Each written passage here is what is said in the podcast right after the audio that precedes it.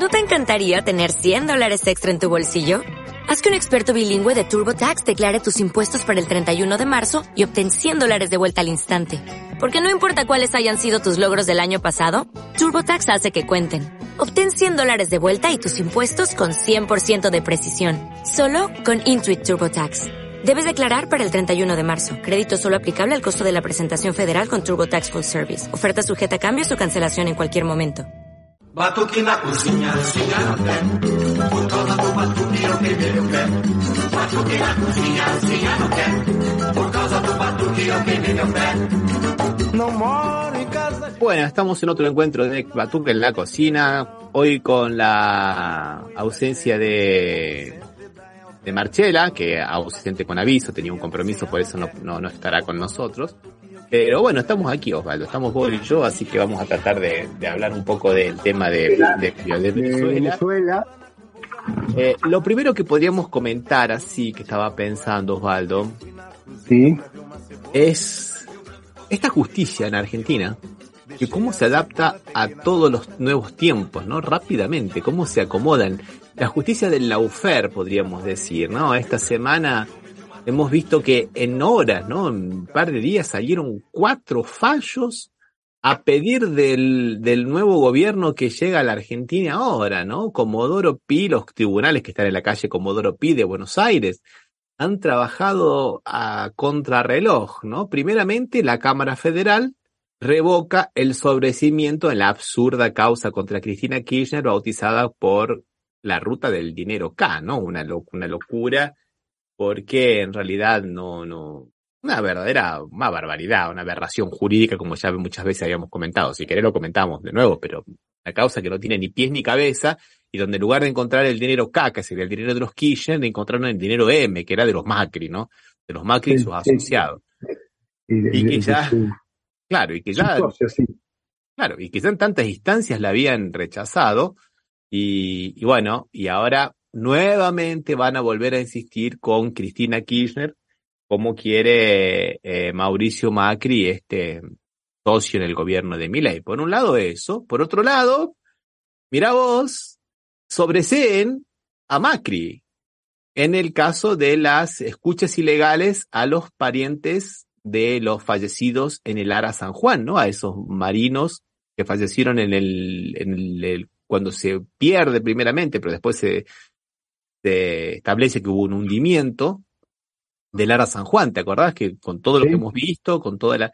Y que Macri mandó a investigar a los parientes, hizo espionaje sobre los parientes. Y en el proceso no se dice que no hubo espionaje, dice que era para proteger a, a Macri, que estaba muy bien porque había que proteger al presidente de los pobres familiares que estaban de luto. ¿Qué locura es esta? ¿Qué justicia es esto, Osvaldo? Yo no entiendo nada, ¿eh? Te digo la verdad, no se les cae la cara.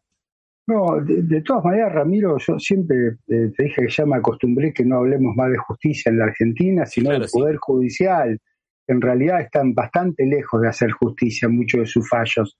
Eh, y eso de la velocidad para acomodarse a los nuevos tiempos es más propio cuando están cercanos a un sector de la política, no a, toda la, eh, a todo el abanico de la política, te diría tienen una tendencia a ir hacia la derecha, la- la la- el Poder Judicial acá, los jueces, ¿qué es lo que están representando? Como parece que los nuevos tiempos apuntan a eso, eh, eh, se dan estas, estas decisiones rápidas que por un lado, como bien vos decís, lo dejan a Macri afuera, como que no pasó nada, en una situación realmente espantosa, ¿no? Porque estaban escuchando aquellos que habían perdido su- sus familiares cercanos, habían perdido su hijo, habían perdido su esposo, habían perdido su hija o su esposa.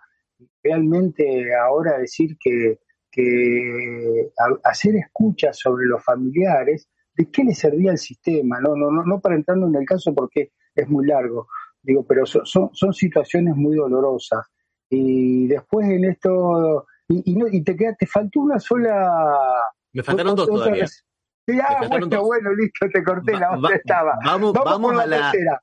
vamos por la tercera que es justamente un juez declara, una jueza, perdón, que declara que los servicios de Internet eh, no son esenciales por los cuales pueden poner el precio que ellos quieran. Escuchémoslo, mira. La justicia anuló el decreto que convertía las telecomunicaciones en un servicio público. El fallo hizo lugar a la demanda presentada por una empresa, contra la medida firmada por el presidente Alberto Fernández en 2020. A través de esta norma, el gobierno estableció el acceso a las redes de comunicación como esencial y estratégico. En tanto puso al ENACOM como ente regulador. Pero según la empresa demandante, este cambio impedía fijar en libertad los precios por proveer telefonía celular, televisión por cable e Internet. En la resolución, la justicia consideró que el Estado actuó dentro de sus competencias, pero remarcó que las regulaciones permanentes deben ser aprobadas por el Congreso. Además, sostuvo que la designación del ENACOM como ente de control es inconstitucional. A partir de ahora, el Poder Ejecutivo podrá apelar la sentencia ante un tribunal superior. ¿Y vos, qué opinás del fallo judicial? Te leemos en los comentarios. Pregunto, Osvaldo, ¿vos crees que el Poder Ejecutivo que va a asumir el día 10, que justamente Macri, que el asociado de los grupos... ¿Va a apelar? ¿Va a apelar? no, muy difícil, muy difícil. Realmente, eh, de todas maneras, la, norma nunca llegó a funcionar y, tuvo una cuestión que además fue perjudicial, porque perjudicó a un montón de entidades, cooperativas, de entidades eh, que prestaban el servicio en diferentes lugares de Argentina y que ellos sí respetaban el fallo y no lo aumentaban. En cambio, los amigos de, Clarín, como hacen siempre, funcionaban a qué? ¿A qué te parece que funcionaban? amparos.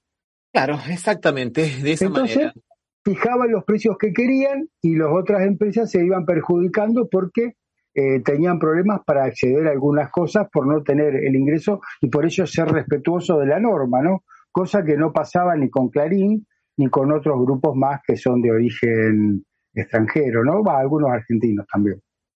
Bueno, y esta señora jueza Cecilia de Negre, que es la jueza que emitió esto, dice que, porque en realidad se hizo el, decreto y después fue aprobado por el Senado, ¿no? O sea, y, está, está dentro de lo que manda la normativa para los decretos de necesidad de urgencia que están, que, que son los que se puede, sobre los cuales se pueden hacer decretos. Pero esta jueza dice que esta, esto también tendría que haber sido por ley porque no estaría dentro de esas facultades de decretos perdonen, están en la Constitución, no es materia ni penal, ni es de partidos políticos, ni es electoral, ni es tributaria, entonces puede. Sí, sí, no pero bueno, pero bueno. ahora eh, tratamos de hacerle decir a la Constitución lo que la Constitución no dice. Y la, la cuarta, que me imagino que van a querer comentar, ¿no? Que tiene que ver ya no tanto con el mundo de la política, aunque también tiene que ver con el mundo de la política, ¿no? Que es lo que está ocurriendo en el club Boca Juniors, ¿no, Osvaldo? Sí, que se, se suspendieron las elecciones que se iban a celebrar mañana eh, con, una, con un argumento. Primero, eh, primero cambiaron la, la, fecha porque iba a ser un sábado y la cambiaron. Con, e, esta parte es, bastante cómica. Eh, cinco, cinco, cinco de no sé cuántos socios tiene Boca, creo que más de 100 mil o algo así, no sé cinco socios de origen eh, judío, de religión judía, mejor dicho, diríamos, que presentaron un amparo porque se hacía durante el Sabbat. En el Sabbat no pueden votar. Entonces, que la pasaran al domingo. De los cuales, los cinco, había tres que dijeron que yo no firmé nada, dice, yo no pedí nada, yo iba a votar normalmente. Cosas bastante oscuras, ¿no? Bueno, pero no bastándole con cambiarle la fecha del sábado al domingo, que aclaremos que, por qué querían que no se haga, no se celebre el sábado, porque hay muchas peñas del interior, según cuentan los hinchas de, los simpatizantes de ese club, que entonces no podían ir porque tenían que desplazarse de su lugar a Buenos Aires y volvían el, el, domingo, en este caso no llegaban y tenían y no iban a poder ir a votar, que era una parte fuerte aparentemente de Riquelme. Siempre se habla de, supuestos, no lo sé, pero es cierto que lo hizo eh, gente que es eh, afiliada o, mejor dicho, o, que están con Macri, ¿no? Y después ahora... Bueno, para, para, para, para, Ahí está la cuestión política, que del otro lado de la lista contra Riquelme está Macri, que no le dan los votos, y él que quiere hacer los negocios con el Club Atlético Boca Junior, en ese supuesto pacto que habrían hecho con Milei. Milei, bueno, vos por lo menos dejarme el fútbol para mí, ¿no? esa, esa cabeza, esa, como una cabeza de playa quería hacer Boca, permitiendo que los eh, clubes se constituyan en sociedades anónimas. Dejaran de ser entidades civiles sin fines de lucro, como son en la actualidad en la Argentina, eh, para lo cual implica que tengan una serie de actividades aparte del fútbol, no son a la manera de los clubes. Los brasileños creo que son más parecidos a los nuestros, ¿no, Ramiro? Con varias actividades. Ah, sí, Eh, sí. yo, sí. yo veo que tienen equipo de básquet, equipo de natación, eh, tienen mu- muchas cosas. Bueno, los europeos son casi y exclusivamente equipos de fútbol y que eh, viven de, de eso, diríamos. Y a su vez, más que vivir del fútbol, para mí viven del lavado de dinero, porque los contratos que celebran y los dueños generalmente son de países que tienen alguna dificultad con, lo- con los fondos, ¿no? Bueno, la- vamos, vamos a decir algunas cosas, ¿no? Una de las personas que participó acá en algunos contratos millonarios entre un, un intermediario de fútbol que era que, que trajo a Tevez, que jugaba en Boca para acá, para el Corinthians, eh, que era de origen armenio, pero no se sabía muy bien de dónde era. Uno de los intermediarios fue Arribas, que después pasó a ser el jefe de la, de la AFI, de la Agencia Federal de Inteligencia de la Argentina en la época de Macri, ¿no? O sea, miramos hasta dónde Macri utiliza el fútbol para su plataforma política. Y, y Gran escuchador arriba, ¿eh? Sí. Gran Sí. escuchador de, Claro. de conversaciones era arriba. Bueno, ju- justamente este que eh, eh, mandaba a escuchar a los parientes de, de A los parientes del San Juan y, y a, a los parientes de San Juan y aparte a, a los parientes del mismísimo presidente, inclusive a los del propio partido de Macri, Sí. ¿no? Exactamente. O sea, realmente, por eso digo, gran escuchador, don Arribas. Sí, sí, sí, fue el que y, esta, y esta jueza, que vos, que no me acuerdo el nombre, pero es eh, hermana de un legislador del partido de Macri en la provincia de Buenos Aires. O sea, vos, Mentira, Ramiro, te parecerá. o sea, ¿Vos vos, fijate todo a, a- a- pedir de boca, ¿viste? Bueno, a pedir de boca. a pedir de boca, como bien. No, en realidad, eh, aparentemente lo sería pedir de boca. Eh, ¿Y cuál es el riesgo de esto? Estaba escuchando, eh, sa- saliendo un poco de- del fútbol y entrando más en la política, que esto eh, no se resolvería ahora, de hecho no se resolvió, y no hay eh, tiempo judicial hábil de acá a fin de año. De acá a fin de año yo no sé si hay, hay menos de 20 días hábiles en el Poder Judicial. Eh, en estos primeros días, o sea, eh, ya el 4 es el primer día hábil de la semana que viene y no creo que lleguen a más de 15 o 16 días. O sea, no le va a dar el tiempo para que pueda hacer, firmar la justicia y designar fecha. Eh, enero es eh, feria, no va a haber actividad. Claro. Febrero no creo que lo resuelvan tan rápido, así que estaría siendo a marzo. ¿Y qué podría pasar? ¿Quién va a ser presidente en marzo? ¿Quién Intervención. va a ser presidente? Claro, ya, así como intervinieron una vez hasta el Partido Justicialista, que lo pusieron un amigo de Macri, Barrio Nuevo, ¿cómo no van a intervenir a Boca? Imagínate.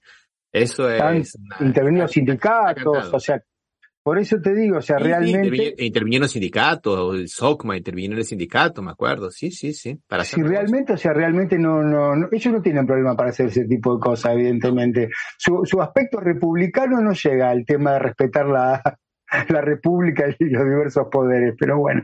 Bueno, así que ese es el mayor riesgo que, que habría, o sea, y que sería que, que eh, imponer la sociedad anónima en el fútbol, una cosa que el, el- mundo del fútbol no lo quiere, ¿no? Aparte escucha el argumento estúpido de Milley que dice, eh, miren cómo es el fútbol inglés. ¿Qué? ¿El fútbol inglés es campeón del mundo quizá? ¿El fútbol español es campeón del mundo? ¿El fútbol italiano es campeón del mundo? ¿El fútbol No, norteamericano? apa- apa- aparte, aparte el fútbol inglés que está nutrido de figuras que no, no vienen de Inglaterra, ¿no? O sea, los semilleros Son- de, de jugadores justamente, y, y nacen no porque los clubes en Argentina sean sociedades anónimas, sino porque tienen una función social. Aparte, no es una cuestión solamente del fútbol, sino una cuestión de toda la sociedad. Porque, porque no, no, no, esto excede al fútbol. Eh, no, lamentablemente, tenemos que decirlo de, de- con, sin pelos en la lengua, pero lamentablemente en países como los países latinoamericanos, el fútbol es una fuente de negocios para grandes empresarios, pero también es una salida para la gente más pobre, ¿no? Para la gente que tiene menos recursos. Entonces, eso lamentablemente es así. Si se pierde esa función social, se pierde de alguna manera bueno, se pierde eso, esa, esa cuestión. Escrevo porque não tenho o dom do freestyle. Ela quebra, requebra, remexe o som do timbale. O agora é a única coisa que vale. Se erra, conserta, volta pro tom. Segue o baile. Escrevo porque não tenho o dom do freestyle. Ela quebra, requebra, remexe o som do timbale. O agora é a única coisa que vale. Se erra, conserta, volta pro tom. Segue o baile, segue o baile, segue a vibe até o amanhecer. Que momento no talento faz por merecer. Tá com disco, corre risco, vamos sem dublê. A mercê do que não se pode prever. A massa reunida é um lazer só. Vagabundo se diverte onde só. Segunda embolada, vai no reggae, vai no raga, agacha marca na pegada hardcore. Esqueço porque não tenho dom no freestyle. Ela quebra, requebra, remexe a som do timbário. Agora é a única coisa que vale. Se erra, conserta, volta pro tom. Segue o baile. Esqueço porque não tenho dom no freestyle. Ela quebra, requebra, remexe a som do timbário. Agora é a única coisa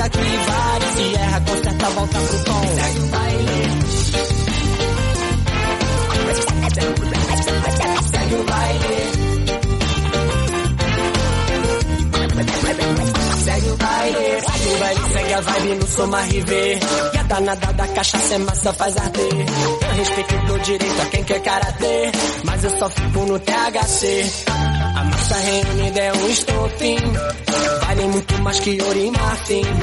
Corrido na jornada, não se compra, não se paga. A emoção que diz ainda bem que eu vim.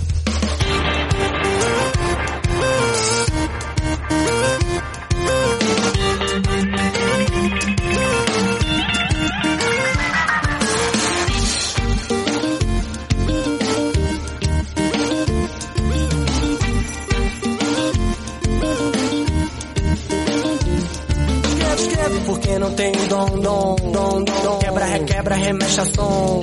Eu agora é a única coisa que vale. Se erra, conserta, volta pro tom. Segue o baile. Escrevo porque não tem dom no freestyle. Ela quebra, requebra, remexe a som do timbalho. Agora é a única coisa que vale. Se erra, conserta, volta pro tom. Segue o baile. Segue o baile. Segue o baile. Segue o baile. Bueno, Osvaldo, vamos a hablar de Perú entonces. Vamos a saltarnos un poquito de Argentina, vamos a hablar de Perú. Hay una linda guerra judicial entre las damas, entre las dos mujeres más importantes de la, de la República de Perú, la, usurpadora, digamos, la Dina Boluarte, que es la presidente golpista, y otra que le ayudó bastante a todo esto, que es la, la fiscal general de la Nación, la señora Benavides. Vamos a escuchar un video para ver de qué se trata. ¿Qué Vamos. Cruce de acusaciones en Perú, una investigación por presunta corrupción estalló contra el círculo más cercano de la fiscal de la Nación, Patricia Benavides, involucrándola como supuesta líder de una organización criminal. Simultáneamente, la fiscal presentó una denuncia contra la presidenta de Perú, Dina Boluarte, acusándola de homicidio calificado en relación con las muertes durante las protestas a principios de año. Causa extrañeza que dicha denuncia haya sido presentada luego que la ciudadanía en todo el país tomara conocimiento de los allanamientos y detenciones del equipo de la fiscal de la Nación por presuntos actos de corrupción. Esa es la reacción de la mandataria ante la iniciativa de la fiscal, quien denunció a Boluarte ante el Congreso por el presunto delito de homicidio, responsabilizándola de la represión a las protestas en su contra. Anuncio que continuaremos con las investigaciones a todos los altos funcionarios que resulten responsables de las trágicas muertes que ocurrieron entre diciembre del 2022 y marzo de este año. La investigación contra Boluarte se inició en enero de 2023. En septiembre la gobernante ya había comparecido por tercera vez ante fiscales. Para que el Congreso apruebe esta denuncia contra la presidenta se requiere de un proceso parlamentario que podría extenderse hasta tres meses. Bueno, Osvaldo, ahí tenemos una acusación cruzada por un lado, ¿no? Y, y parecería, Osvaldo, que todas Sí. las acusaciones están bien hechas, ¿no? Porque parece que realmente esta señora Patricia Benavides no es ningún trigo limpio y que mm, justamente le, allanaron la, la, fiscalía y otras personas más. Bueno, lo de siempre, ¿no? Asociación eh, asociación ilícita, ¿no, Waldo? Sabemos que ese delito siempre meten eso porque es peligrosísimo y, y después tráfico de influencia. Y bueno, sí, parece que anduvo negociando con los diputados por la cuestión del abogado general del país y, algunas otras cuestiones más. Eh, eso es tráfico de influencia. Complicado porque son delitos muy difíciles de comprobar. Pero por otro lado, la acusa a la presidenta Dina Boluarte de hacerse cargo de la cantidad de fallecidos y de, y de personas lesionadas en las manifestaciones contra su gobierno, que ella mandó a reprimir, ¿no? Después dijo que no, que no fui yo, pero, pero bueno, vos sos la presidenta, las fuerzas del orden están a tu disposición, ¿no, Osvaldo? Qué cosa, todavía siempre caemos en este mismo delito que ya nació viciado de nulidad, el delito de asociación ilícita, que nació como persecución a los sindicatos. Y por otro lado, uno espera cuando habla de Perú, espera escuchar qué pasa con el golpe institucional que hubo, por qué nadie ya habla de eso. Y ahora, si bien, bueno, hay que entender que las dos señoras estas están, parecerían medias complicadas en la situación y se van tirando con cosas, pero no se habla del golpe ¿no? institucional, que realmente fue una complicación y que pasó eh, sin que la OEA dijera nada, por ejemplo, entre otras cosas, el organismo que tendría que, sin que haya ninguna, ninguna cuestión, cómo se van pasando las cosas, cómo va, va, va evolucionando, parece que, que, uno siempre tiene el miedo de que si llega a pasar acá en la Argentina, va a pasar lo mismo que los demás países, va a ser una cosa que va a pasar, va a pasar y ya nadie se va a acordar. Y con presencia militar de los Estados Unidos avalada por el propio Congreso de Perú, un Congreso que la última encuesta el 98% de la población repudiaba. Puedo ponerle que exagere, que no es el 98, pero que sea el 90%. Pero ¿viste? el 85, lo mismo, o sea, un Congreso en, un, en, un, sistema semipresidencialista donde el Congreso tiene una participación y tiene la, la posibilidad de, de, de, de destituir al, al, propio presidente. O sea, a través de, la noción de, la moción de censura, ¿no? O sea, y, y es complicado. Y que lo ejerce reiteradamente, Ramiro, aparte. No es que lo tiene y no lo usa. Lo ejerce reiteradamente es altamente peligrosísimo tener un Congreso en un sistema como ese que está, digamos, eh, en, digamos, en cortocircuito con la sociedad, porque es eso, básicamente es eso, ¿no? Sí, acá en Argentina hay, posibilidad de juicio político al presidente, todo que se debe iniciar y nunca se hizo existiendo el mecanismo constitucional. En Perú lo ejercen reiteradamente porque, o sea, los presidentes saben cuando asumen nada más y después se supone que al poco tiempo ya van a, a ser perseguidos o van a ser este, encarcelados. Así es, así es. Bueno, eh, y, de Pedro Castillo no se dice absolutamente nada. No, no por eso otro tema, me no me acordaba el nombre, sí, de Pedro Castillo. Pedro Castillo. Claro, el presidente ¿Qué pasa? No, no, se dice nada, no se dice nada. Es complicado, es muy complicado. Pero bueno, vamos a pasar a cosas que de otros, cerquita, vamos a Bolivia, pero vamos a Argentina primero, porque parece que, viste que estaba haciendo la obra de la reversión del gasoducto del norte para poder mandar ese gas que no recibiríamos de Bolivia, porque ahora lo podríamos exportar a Brasil vía Bolivia. Entonces, en lugar o al mismo Bolivia si no le alcanza la, la o al que Bolivia, claro. Bueno, bueno, viste que esa obra se paralizó ahora estaba muy avanzada, se paraliza hasta que llega el nuevo gobierno, pero el nuevo gobierno ha dicho que, muy contrariamente a lo que decíamos nosotros, que podía salir ese gas en lugar de ir para Brasil, que podía salir por el puerto de Bahía Blanca e irse para Europa, no, parece que se va ahora para Asia o por el puerto de Chile. O sea que no va a haber integración energética sudamericana con Brasil y que, que le podría inclusive traer réditos a Bolivia, porque pasaría por el gasoducto que de Bolivia, también tiene que pagar eh, el peaje, digamos, ¿no? Para decirlo en términos más brutos. No, van a ser los mismos negociados que hacían antes, trayendo por el puerto de Bolivia en la época de Aranguren, ¿te acordás? Sí, ahora lo van a hacer enviándoselo. Eh, Exacto. Ramiro, con una particularidad, la planta de licuefacción, ¿dónde va a estar? En Chile. En Chile, por eso en Chile, en Chile. por eso, la planta de liquefacción, que es toda una inversión que eh, da empleo a la gente y que eh, tiene utilidad porque nos permite a nosotros decidir dónde vamos a exportar el, gas eh, al mejor precio, al mejor postor. no, se va, va, a pasar todo en Chile, ¿no? Realmente la, la política internacional es muy clara del nuevo gobierno, parece. Y tiene que ver todo con lo que vamos a ver ahora después cuando veamos el tema del Esequibo y el tema de Venezuela, pero también tiene que ver con lo que ha hecho ahora el gobierno de, Brasil de ponerse las pilas de una buena vez por todas, acelerar los tiempos e permitir que Bolivia ingrese al Mercosur.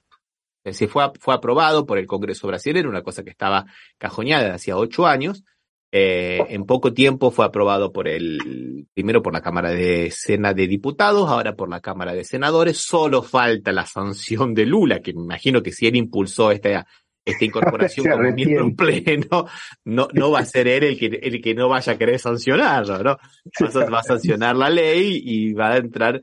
Ya para el día 7 se calcula que Perú podría ser ya miembro de pleno derecho Claro, Bolivia, Bolivia, Bolivia va a ser pleno, gracias Osvaldo, eh, va a ser miembro de pleno derecho en el Mercosur, lo cual está muy pero muy bien y que posiblemente contribuya a algunas inversiones de Brasil para poder realmente reactivar algunos otros, digamos, pozos petroleros y gasíficos y volver a suministrarle ese gas que tanto Brasil necesita. Escuchemos un pequeño videíto, mira Osvaldo. Dale.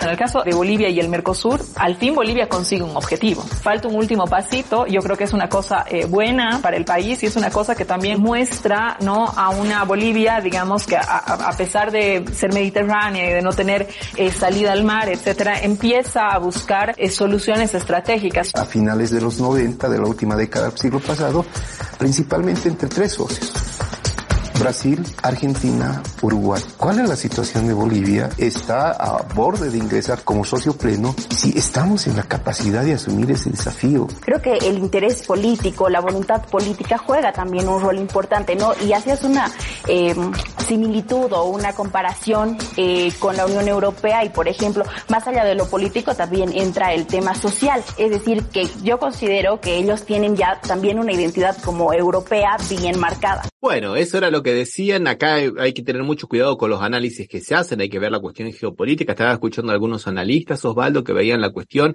en términos de la interna que se vive dentro del MAS, del movimiento al socialismo, entre Arce y Evo Morales. Lo que pasa es que Arce, una persona que tiene mucho más tránsito por las clases medias más de derecha, ¿viste? Entonces Evo Morales tiene esa idea de que es más radical, entonces hay mucho de, eso, ¿no? Porque esto es un, un, espaldarazo de Lula a Arce, porque ah, sí que Lula se aleja de Evo Morales a pesar de su amistad histórica, y esto le va a dar posibilidades a Arce para la reelección cuando sea la próxima elección.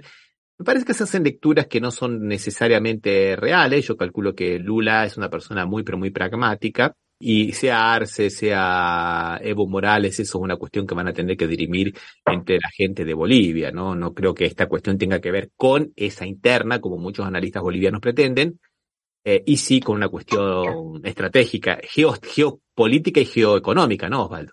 Ramiro, me gustaría rescatar un poco la clara política que está teniendo Lula con respecto a política internacional, que a diferencia de la de Bolsonaro, que era espantosa y y, no tenía claridad y no sabía dónde iba Brasil, más que a una alineación política con Estados Unidos, no le encontraba otra, otra situación.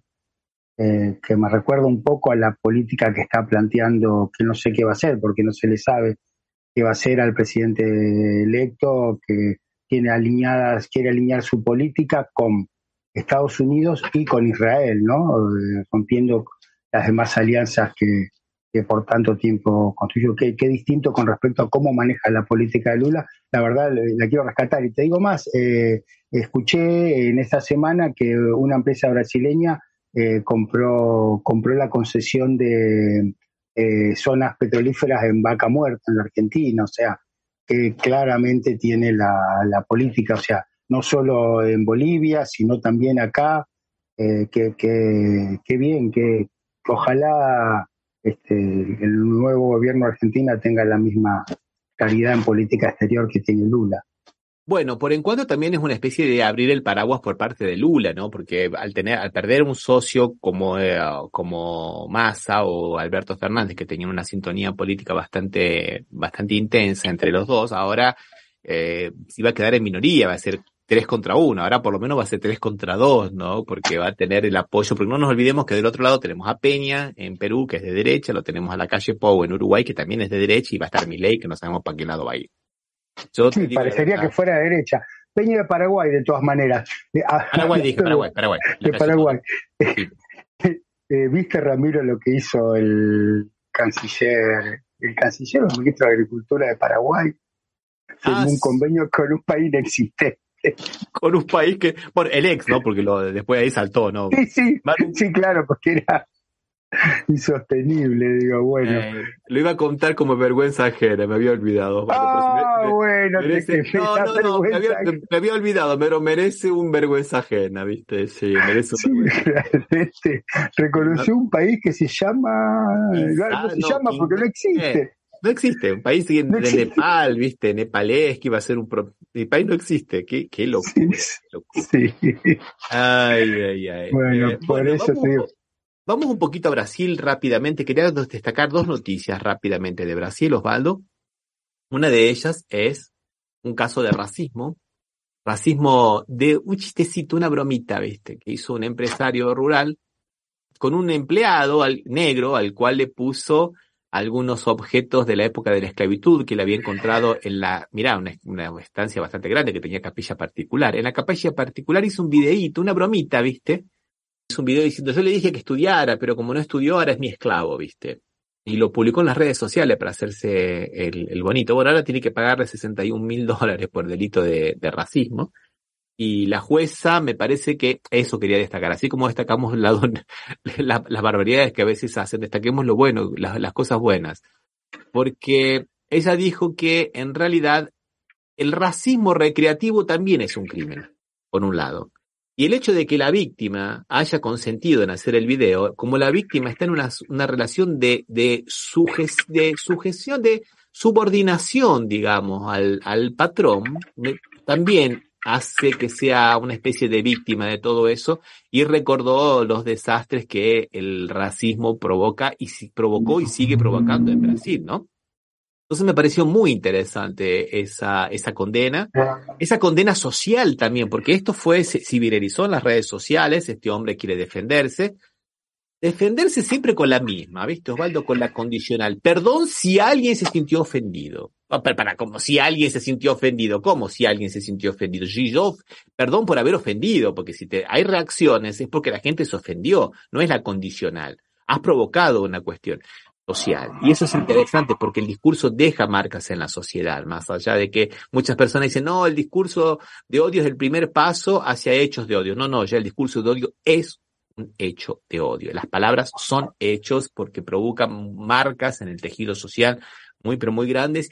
Así como los delitos de peligro, viste, que vos podés, agarrar y vender medicamento envenenado, no importa que los compre alguien, ya pusiste en peligro a la sociedad. Entonces, en el caso de, de parece de estas palabras de odio y que reivindican la esclavitud y todo eso, me parece que funciona, me, gustó a mí lo que dijo esta jueza, me gustó cómo lo fundamentó también, ¿qué te parece? No, porque aparte creo que es lo fundamental, ¿no? Lo que ella dice eh, eh, es fundamental, no basta solamente con, porque parte de una situación de inferioridad de, la persona, realmente eh, muy buena, qué distinto acá, ¿no? Que el procurador del Tesoro tiene pasados nazis, el que va a nombrar el futuro gobierno, Rodolfo Barra, ya fue echado de un gobierno anterior por su pasado nazi y ahora de nuevo, o sea, y que tuvo el misma, cuando lo echaron en su oportunidad, tuvo la misma reacción que vos dijiste, dice, ay, si alguien se sintió ofendido por lo que dije,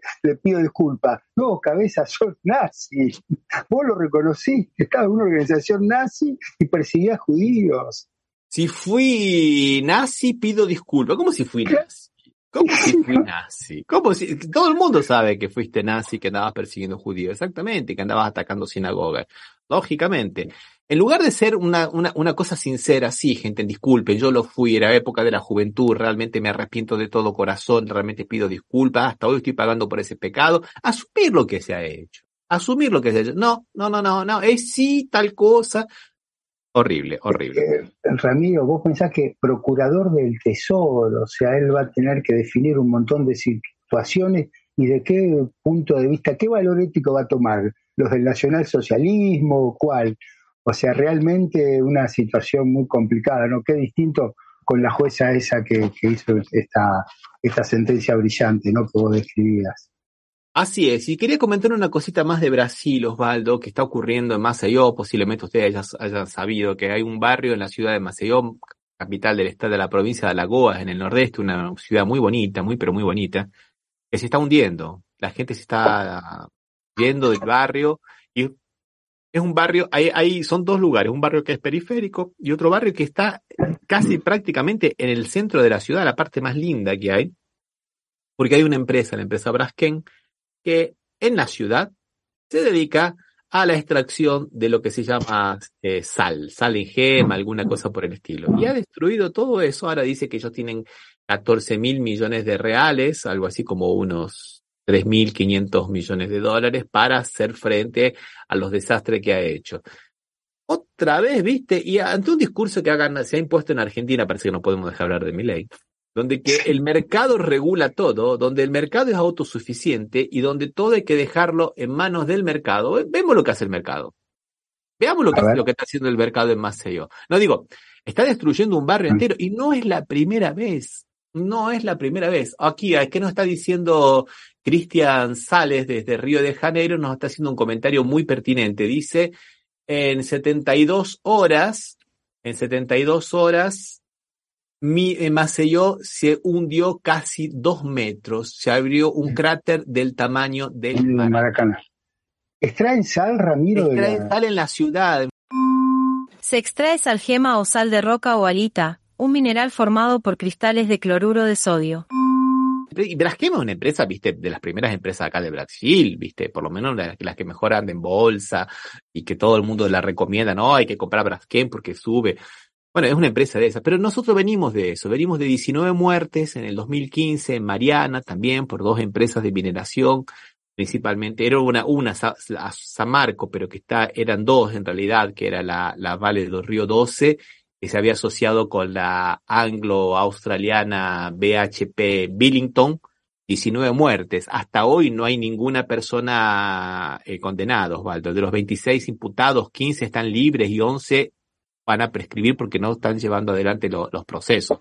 Está bien, hubo una pandemia en el medio, pero mucha gente dice que las chicanas jurídicas son tan grandes que no va a salir nada, van a prescribir todos, no va a ir nadie, y la gente aún está esperando la, la, reparación por las casas que perdió Osvaldo. Estamos hablando de 2015, ocho años después. Después, cuatro años después, ya lo habíamos visto acá también, tuvimos el tema de Embrumadinho, ¿no? En, en, en Minas Gerais también, también de la Vale del Río 12, 270 muertos. Entonces, miren lo que hace el mercado cuando lo deja solo. Y eso que no, lo habían dejado, bueno, sí, porque lo habían dejado medio solo, habían flexibilizado las medidas de contralor, ellos podían contratar empresas privadas, entonces contrataban empresas privadas para que verificasen las condiciones de la explotación, que eran mucho más baratas de lo normal. Bueno, eso es el mercado cuando no, cuando no hay una, un, una, digamos, un contralor, cuando no se lo, cuando las empresas las, se las deja solas. Acá nos dice eh, Cristian desde Río que las primeras grietas fueron registradas en el 2018. En cinco años, más de 14.000 inmuebles fueron desocupados en cinco barrios de la ciudad, afectando la vida de 55.000 personas. Estamos hablando de una capital, Osvaldo. Estamos hablando como si fuera en Argentina, que estamos hablando, ponerle de Posadas, porque aparte es una capital turística, ¿no? Más allá es un destino turístico internacional. Eh, imagínate, bueno, pasó en Brumadinho, que también es una región turística muy, pero muy linda. O sea, imagínate qué es lo que nos está pasando en la Amazonia, donde, no se, donde las noticias llegan mucho tiempo después y muchas veces por estudios académicos. Bueno, señores, eso es lo que hace el mercado cuando no sé, cuando se lo deja libre, ¿viste? como decía, una empresa puede contaminar un río, Ramiro, acá decía Miley, una de sus frases predilectas puede contaminar un río y después, eh, porque si no, no tiene ganancia. Ramiro, hay que aceptar que necesita la ganancia. Y eso es lo que estamos, siempre queremos en lo mismo. Lo que pasa es que, Ramiro, hay un problema. Todo lo malo que digas lo podemos ah, amigar, con, amigar con mi ley, no te hagas problema. Todo lo malo que puede pasar es lo que propone mi ley, así que no te hagas problema. No, y esto es interesante porque también se relaciona con las multinacionales y lo que pueden llegar a ser las multinacionales en la región del Esequibo, que es lo que vamos ahora a hablar después de la canción. Vamos a saludar a la gente que nos está acompañando aquí, al doctor a, Eduardo Alfonso de Petris de Catamarca, al cual le han dado un, un no es un premio, es una un reconocimiento, un reconocimiento, una distinción por 50 años como abogado en Catamarca. Qué orgullo, qué orgullo. Gran jurista, gran jurista, eh, de derecho laboral sobre todo, gran jurista. Así que, y bueno, después que estábamos hablando ahora de Cristian Sales desde Río y también de Alberto Ciacia desde Rosario. Vamos a escuchar una canción y después... Vamos.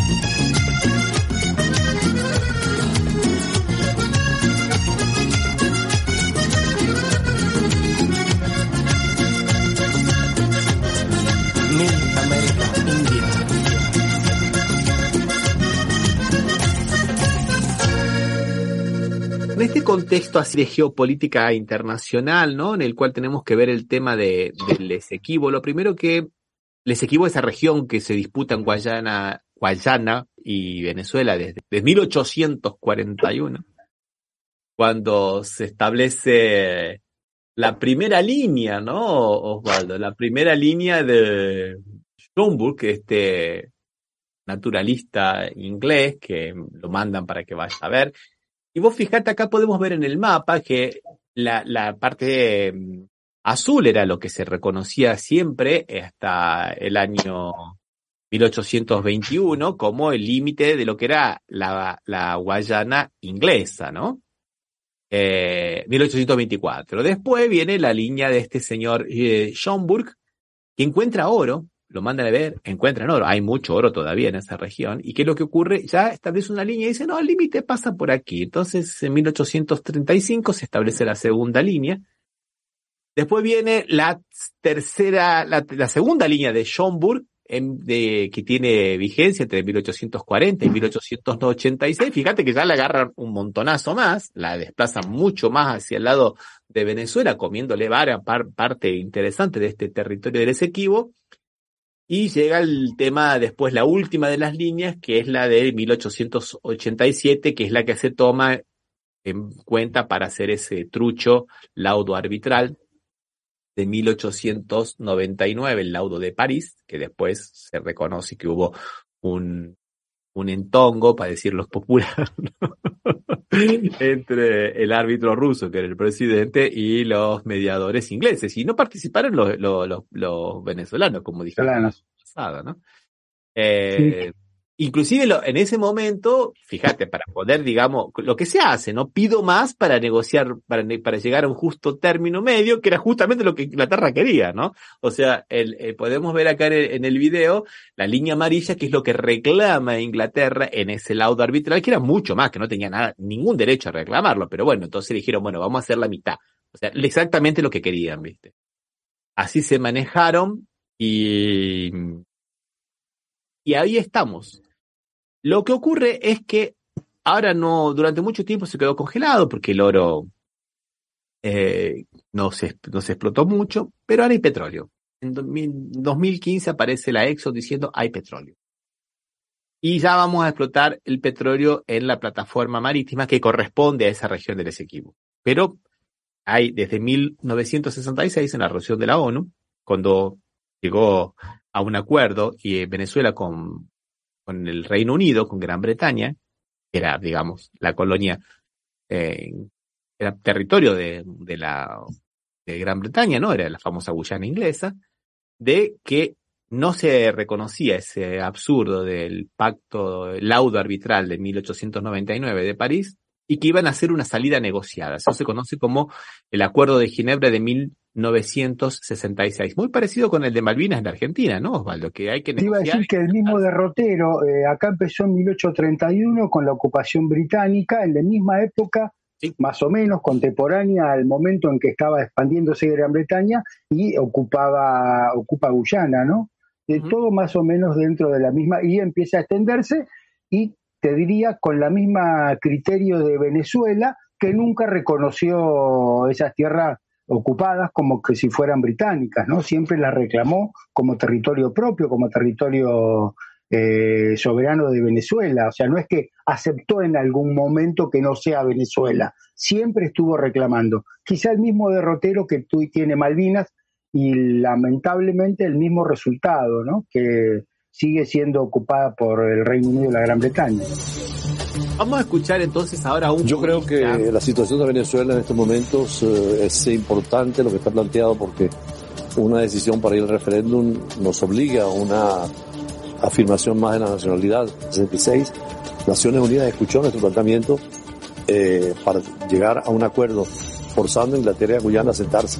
Guyana como heredera posterior de lo que era el territorio que estamos reclamando. Pero desde el 62, cuatro años, eh, Inglaterra se sentó con nosotros, lo cual era un reconocimiento implícito a lo irrito y nulo del Tratado de del, arbitraje de París. Es lo que está reclamando Venezuela. Vamos a sentarnos a negociar en una, eh, en una resolución práctica y además conveniente para ambos. Guyana nos lleva, después de descubrir petróleo en 2015, la Exxon Móvil que paga creo que 15 millones de dólares para la defensa jurídica en la Corte y judicializa un problema que no era judicializable, porque el Acuerdo de Ginebra preveía siempre una resolución entre las partes. Venezuela nunca reconoció la jurisdicción de la Corte y sigue sin desconociéndola, que para nosotros el único marco jurídico es precisamente el Acuerdo de Ginebra, la que Guyana no ha cedido nunca, ha sido terca en el mantenimiento de la situación y además nos hizo una jugada que no esperábamos, que es que en complicidad, no se sabe hasta qué punto, con el secretario de Naciones Unidas, se precipitó en llevar el caso a la Corte sin haber agotado todos los recursos que son políticos y diplomáticos Y sin la consulta con Venezuela, eso de que no van a discutir más con el presidente Maduro, él es el presidente de Venezuela, representa a los venezolanos y tiene que sentarse a negociar.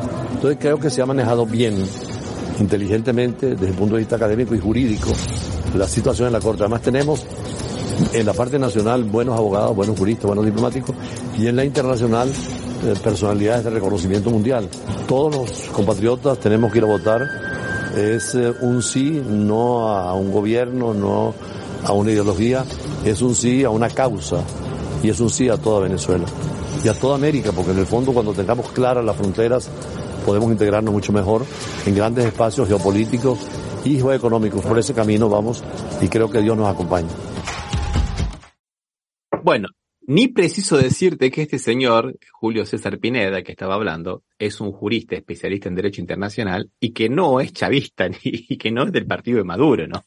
O sea, pero vos fíjate cómo, eh, cómo lo tiene, cómo es clara esa cuestión de cuando es una cuestión de Estado, no una cuestión política de un partido político, porque muchos, hay toda una narrativa ahora, Osvaldo.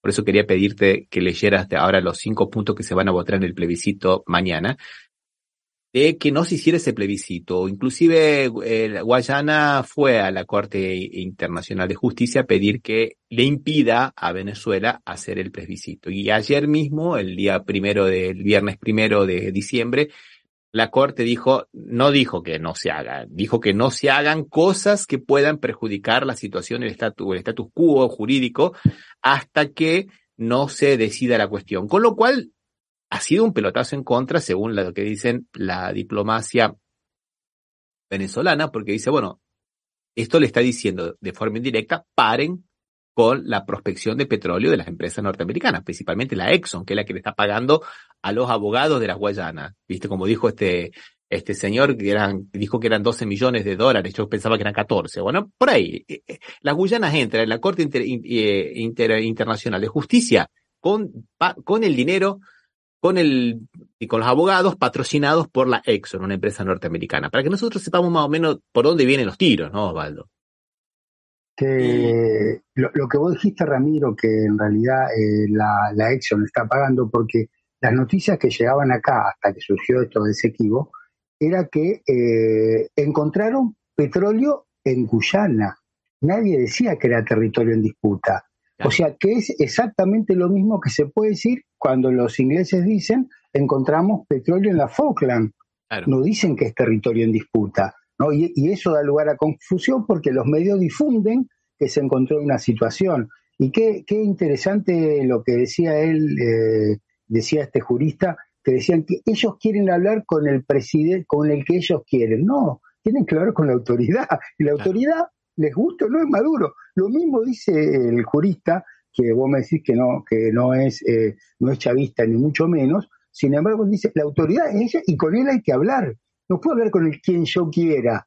Supongamos que yo quiero negociar algo con Inglaterra y no negocio con, eh, con el gobierno inglés, negocio con otro gobierno o, con otra persona que a mí me gusta de Inglaterra. No. Y querés, si querés te, te voy a leer los cinco puntos que va a votar a la gente porque eh, vos creo que algo había dejado de que se viera que los, los, puntos que se votaban estaban medios cambiados, no era el texto que realmente dice cada punto. Por eso es importante atenerse totalmente, porque van a ver que tiene cosas muy interesantes. El primero es, ¿está usted de acuerdo en rechazar por todos los medios conforme al derecho?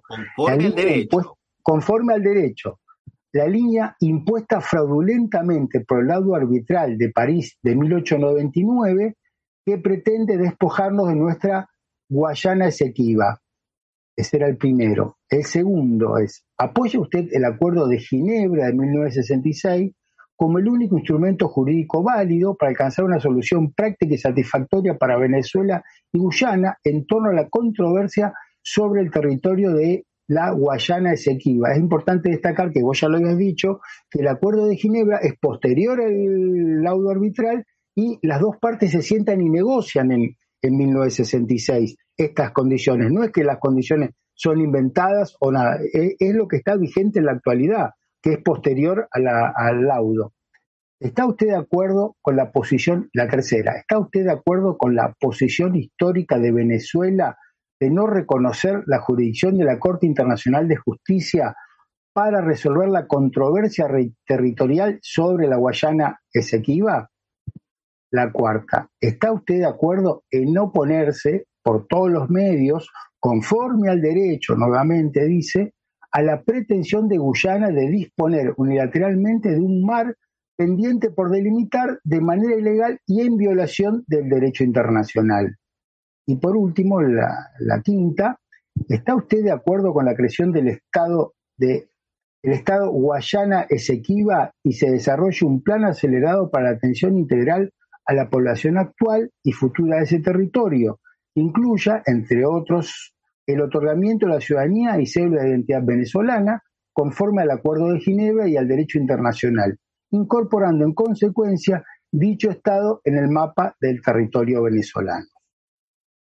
Bueno, yo quería destacar de eso, Osvaldo, que siempre destacan eh, conforme a derecho, porque la narrativa, me estaba comentando Ramiro March, un, compañero de, que está profesor universitario en Francia, que lo que se escucha en Europa es clima de guerra. En el sentido de, quieren colocar a Venezuela asociado con Rusia y a Maduro con Putin. Así como Rusia ingresa militarmente para anexar grande parte del territorio ucraniano a Rusia, Venezuela quiere hacer lo mismo con una parte importante del territorio de las Guyanas quedándose con eso. ¿Por qué eso? Porque eso significa de alguna manera predisponer a la opinión pública en contra de Venezuela y de alguna manera naturalizar la posible ayuda militar que le pueda dar Estados Unidos a las Guyanas. Las Guyanas, Osvaldo, no tiene ningún tipo de, de, de ¿cómo es? De, no tiene, nada, son 700.000 habitantes, de los cuales viven en la miseria absoluta. Inclusive esa era una de las cosas que decía Delcy eh, González, la vicepresidenta de Venezuela.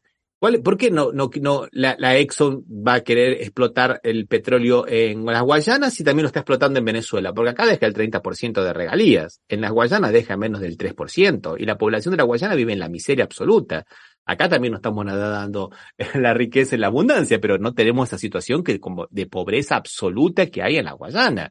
Es, ¿Sabías que las Guayanas es el país que mayor emigración tiene del mundo? Digamos, la diáspora de la gente de las Guayanas es la gente que nace ahí se va, se va porque no tiene nada, no tiene absolutamente nada. Les han prometido que con el petróleo van a tener dinero, que van a tener todo, ¿viste? Pero la verdad es que lo único que van a tener es una base que ya la quieren colocar, el cuarto, la, la cuarta, el, cuarto comando sur, el comando sur quiere colocar una base militar ahí en las Guayanas, y las empresas norteamericanas, nada más, que sabemos que es un negocio para muy poca gente, que da trabajo a muy poca gente, y, y bueno, y eso está un poco en juego. A mí me da mucho, mucho miedo que haya una, una, un conflicto bélico de estos que se llaman eh, proxy o por mandato o viste como es el testaferro por interpósita persona aquí podemos decir por interpósito estado viste. Entonces en lugar de Estados Unidos atacar a Rusia lo manda a Ucrania. En lugar de Estados Unidos atacar a China quiere establecer el conflicto con, vía Taiwán. O en lugar de ir contra Irán vía Israel. Entonces en lugar de ser un conflicto armado entre Estados Unidos con Venezuela no con las Guayanas viste es complicado porque ya lo quisieron hacer. ¿Te acordás que nosotros comentamos cuando nos quisieron embarcar a Colombia en la época de Iván Duque, a Brasil en la época de Bolsonaro y a Argentina en la época de Macri en esa locura de hacer ese, de que juntos fuéramos a atacar militarmente o invadir militarmente o hacer alguna cuestión en Venezuela, que no terminó más allá de esas acciones humanitarias, eh, fueron una payasada, aquel recital, aquel eh, supuestamente que, participaron algunas voces de la derecha, inclusive algunos que no pensábamos de la derecha cuando decepcionamos, ¿no? Como Diego Torres en Argentina, pero estaban otros cantantes que hicieron el show por ayuda de, humanitaria, porque están todos muriendo de hambre los venezolanos, y que había que mandar a, y bueno, después nos dejaron entrar los camiones que quería mandar Bolsonaro también con ayuda humanitaria, pero bueno, ya nos quisieron meter en una, en una, en un conflicto los sudamericanos con un país hermano. Y lo que nosotros menos necesitamos en este momento es tener un conflicto armado con nadie, ¿no, Osvaldo? No, no, sí, sí. Mm, aparte, en realidad, como decís vos, eh, por interpósita persona, por, no por, con Guyana, sino a través de la ayuda militar o directamente la intervención directa del gobierno norteamericano y del ejército norteamericano. Eh, que de todas maneras la situación debe ser tensa, Ramiro, porque yo estoy escuchando que Brasil envió un batallón de tanques a la frontera para porque parece que estaba tenían miedo que haya cierta complicación, ¿no?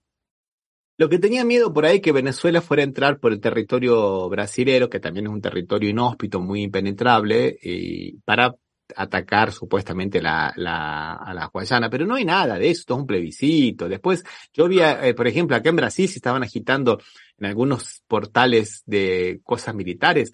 Esta es la, anexación, la anexión de, de territorio venezolano, es la, la invasión militar, esta es, porque habían pintado eh, el, coso de, de, un avión y de un barco con el plebiscito, ¿viste? Está, de alguna manera es hacer propaganda, el Estado hace propaganda y hace Estado también entre los propios militares, pero eso no significaba que fueran a invadir, y esto lo presentaban como que la invasión era inminente, y, y bueno, acá nos dice Elías Emanuel Campos Herrera que el Esequibo pertenece a Venezuela. Yo no tengo ninguna duda que el Esequibo pertenece a Venezuela, no tengo, pero la, la menor duda tengo, así como las Malvinas pertenecen a Argentina y como el Peñón de Gibraltar pertenece a España. No hay ninguna duda al, al relación.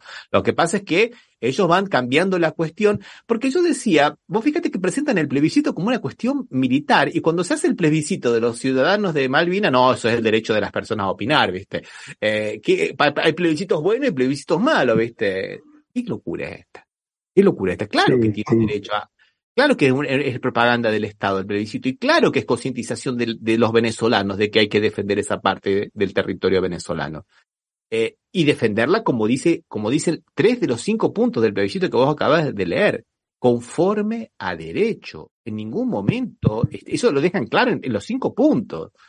Eh, sí, sí, sí, no, no tiene, y bueno, de la lectura queda claro que ni siquiera hay una, o sea, hay una posición de un Estado soberano sobre el territorio propio, o sea, tampoco podés decirle, ¿usted está de acuerdo que no sé, que vamos a invadir Guyana para recuperarlo, no sé qué pretendían. O sea, realmente son todas, las preguntas son, hacen a, la manifestación soberana de un Estado sobre su propio territorio, un territorio que siempre reclamó como propio y que nunca dijo que no era propio. En ningún o sea, en ningún momento y siempre lo, lo quizá eh, eh, no, no fue feliz haber tenido un lado arbitral en 1899, como Argentina ha tenido algunos fallos.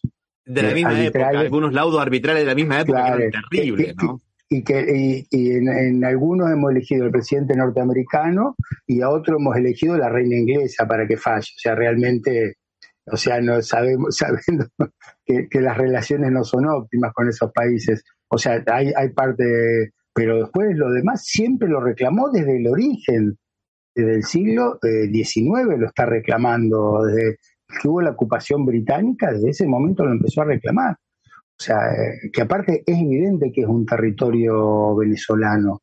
Eh, con ver un mapa te das cuenta que, forma parte de Venezuela. Vos sabés que las Guyanas, en realidad, hablando un poco, porque he tenido que estudiar un poco al respecto. Sí, no te viene mal, ¿eh? Nunca viene mal, ¿no? Era un territorio, era un territorio, es muy vasto ese territorio. Eh. Nosotros conocíamos, en la escuela tres. Nosotros veíamos una cosita chiquitita cuando íbamos a la escuela, eran tres cositas, bueno. eran. Bueno, pero no, es más que eso. Es más que eso, porque estaba lo que era la, la Guayana portuguesa, que después fue la Guayana brasilera, que hoy es un estado brasilero que lo tuvo que disputárselo a, Holanda, en la misma época que Holanda había invadido el nordeste de Brasil, que hoy es el estado de Amapá. Pero también hay otros estados, por ejemplo, que el estado de Roraima también que pertenece al mismo, digamos, a las mismas Guyanas, ¿no? Y otra parte que también es de Venezuela, como no solamente el Esequibo, sino hay otra parte más también, inclusive una parte va hasta Colombia. Es como una, es como fuera la parte norte de la Amazonia, ¿viste? Una, y con características muy especiales, de difícil acceso y bueno, ahí tenemos en Venezuela, en ese, en esa parte está una de las cosas más lindas que hay, ¿no? Que es el Salto del Ángel, que es el... Salto del Ángel más alto de la catarata más alta del mundo. Claro, sí, sí. El salto más alto del mundo. O sea, eh, eh, eh, bueno, y es una región muy, pero muy bonita, tanto en, en, en todos lados. Pero es, es Pero en todos lados siempre es difícil de acceder, Ramiro. Sí, también sí, sí, sí, Es muy difícil, de acceder. En Venezuela aún hay empresas turísticas también, pero es muy difícil de acceder, mm. viste, muy, pero muy difícil. Acá lo que es el Monte Roraima solo para los aventureros nomás, ¿viste? Tenés que tener un estado físico bárbaro y Mm. funciones muy especiales que se hacen, no cualquier persona puede ir a, a lo que es el Monte Roraima. No es para nosotros. Pero para terminar, Osvaldo, eh, quería, digamos, colocar una cosa. Se cumplieron 200 años de la doctrina Monroe, la doctrina de los americanos para los americanos, o mejor dicho, América para los lo mejor, latinoamericanos para los norteamericanos, ¿no? Sí, claro, sí. Eh, y, y bueno, justamente cuando Venezuela, en el año 19 1842, cuando ve que están, le están queriendo sacar esta, esta parte, el, el imperio británico, va y, y le pide ayuda a, lo- a los norteamericanos. Le dice, bueno, pero a ver, la doctrina Monroe, no es que ustedes no iban a defender de las apetencias de las potencias extranjeras, como dice la doctrina Monroe. Y bueno, Norteamérica ha demostrado que era un socio no muy confiable porque salió a las, a la, a las imperio, al imperio británico, ¿no? Y falló en contra, no solo que falló, sino que se prestó a ese, ese, esa mise en scène, a a ese robo que significó el laudo de 1899. Se cumplieron 200 años y se mandó un proyecto al Congreso de Estados Unidos para que se renueve por 200 años más esa doctrina Monroe. O sea que los americanos quieren que Latinoamérica sigamos siendo de ellos.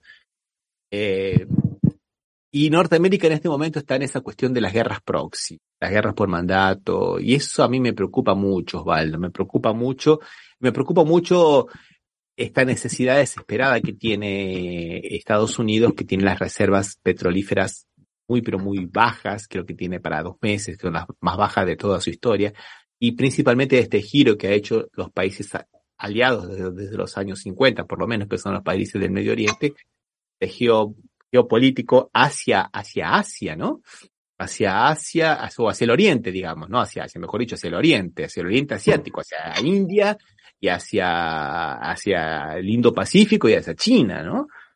Eh, como buscando mercados, mercados de cercanía y no que influya tanto la distancia, ¿no? Porque vos ves que eh, geográficamente les queda más fácil comerciar con Asia que con, que con lo que es Estados Unidos, o sea, eh, hasta creo que hasta la misma Europa, ¿no? Sí. Eh, que son, aparte son mucho más exigentes, entonces por ahí se les facilitaría un poco la, la posibilidad. Eh, sí, eh, eh, es un, eh, parecería que estamos viviendo en un estado latente de guerra mucho, en, en muchas situaciones. Eh, eh, pasó con Ucrania y ahora la situación en Medio Oriente, la franja de Gaza, Irán, o sea, hay, hay como varios, varios, o sea, esa multipolaridad eh, está, parece que, que por parte de Estados Unidos es como quiere, quiere eh, dejarla y volver a ser el centro de la escena, por lo cual se ve obligado a estar en un montón de escenarios que no puede y no le da su, su, su manera, su, su, su, sus fondos, ¿no? Para poder estar en tantos mercados, en tantos lugares al mismo tiempo. Y- pero no, no, no quiere ceder ante ninguna situación. Y aparte creo que se siente que China eh, le está comiendo los talones, le está rodeando la manzana, como decimos acá en el pueblo, ¿no? Acá en la Argentina. Y, entender una cosa, que la doctrina Monroe de Latinoamérica para los norteamericanos se combate con Latinoamérica, Latinoamérica minga a los norteamericanos, ¿no? De esa manera, o sea, o, nos juntamos entre todos nosotros para hacer fuerza todos juntos, nos gustemos o no, del cualquier signo político, como este señor jurista, que él siendo antichavista y una persona que, que no es partidario de Maduro para nada, un gran crítico de Maduro, se pone la camiseta de Venezuela y sale a defender porque es una política de Estado. Yo creo que tenemos que empezar a hacer política de Estado latinoamericanos y entender, como decía Manuel Ugarte ya en 1910, ¿no, Osvaldo? ¿Quién es el verdadero enemigo, no? Eh, y, y que la patria grande tenga su, su propia política de Estado. Y terminar acá con lo que dice mm, Alberto desde Rosario. Dice que Victoria Villarreal se ocupe tanto de todas las fuerzas activas, más compra de armas yanquis o israelíes, no solo por, para usarlas por temas de conmoción interna, sino por algún estado de guerra, es preocupante. Y yo calculo que exactamente eh, me encantó esto que dijo, que dijo Alberto, porque justamente tiene que ver con, est- con qué vamos a hacer ahora en Argentina, cómo vamos a tratar de torcer esta línea, este, esta, este, digamos, eh, las relaciones carnales de nuevo, Valdo, que quiere tener con, con, con, con, Estados Unidos. Y, eh, Ramiro, no solo con Estados Unidos, a, Bullrich eh, evidentemente lo puso la Embajada de Israel, la puso como eh, secretaria de ministra de Seguridad, porque el marido de él es representante de las empresas fabricantes de armas israelíes en Latinoamérica. ¿Mm? Él y el Montoto son los representantes. O sea, realmente estamos. Montoto no es el Montoto que Preguntarle a Montoto. Montoto tiene nombre y apellido y era montonero, pero bueno, no importa. Eh, dice, nos dice que me gusta mucho Estados Unidos, pero veo que quiere todo de todos. Exactamente, no es nada en contra de los Estados Unidos, en contra de la política de Estados Unidos. No, no, sí, Estados Unidos no, o sea, uno no está, no está en desacuerdo con la existencia de ningún país y lo que está en desacuerdo es con las políticas que te quieren invadir, ¿no?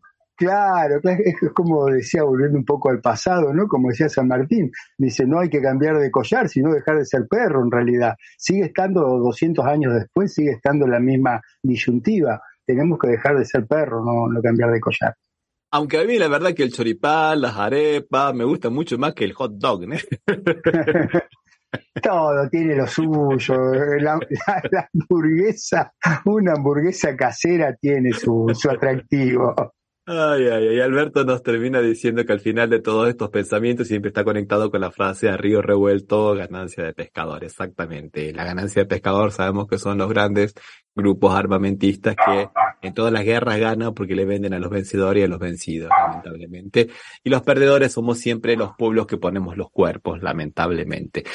Bueno, Valito, creo que conseguimos ver un lado más geopolítico de este conflicto de, no, no conflictos, sino de, de, de, estas reivindicaciones mutuas sobre el Esequibo con los cuales nosotros estamos de acuerdo con las pretensiones de Venezuela porque las creemos legítimas desde todo punto de vista, desde de vista geográfico, e histórico y, diplomático, ¿no? Eh, sí, creo que aparte eh, el mismo plebiscito es geopolítico, tiene una, una cara muy geopolítica, porque esto en realidad es un problema geopolítico el que hay ahí eh, ahora. y se oponen a la, narrativa. Maduro, Putin son malos, Venezuela, Rusia son malos, porque ahora es el pueblo el que habla, ¿no? Claro, claro, pero van a decir que fue seguramente un, un, eh, un, eh, fraude. El pueblo engañado, le lavaron el cerebro, los venezolanos no saben votar, ¿viste? Estoy seguro. Sí, sí, sí, van a ser, eh, va, a ser seguramente así. como a mí me gustaría alguna vez que, se, que, que sea, yo creo que no es necesario porque en la Argentina hay, creo que hay una idea de criterio sobre esto, a pesar que el nuevo presidente sea mirador de Margaret Thatcher, que se diga si Argentina quiere seguir reclamando la, la soberanía sobre las Islas Malvinas o no, y ahí se demostraría que realmente mayoritariamente la gente quiere, no se la cambiaría ni siquiera por las vacunas de Pfizer, como proponía la hoy la futura ministra de Seguridad de Argentina, que quería cambiar las Malvinas por la vacuna de Pfizer. Ay, ay, ay. Bueno, Valdito, llegamos al final. Le damos un gran abrazo al doctor de Petis. Los nos sumamos a, esta distinción por los 50 años. Invitamos a que lean su blog, arrabaljurídico.blogspot.com y a la gente de la FM Impact. Un abrazo. un abrazo, nos vemos.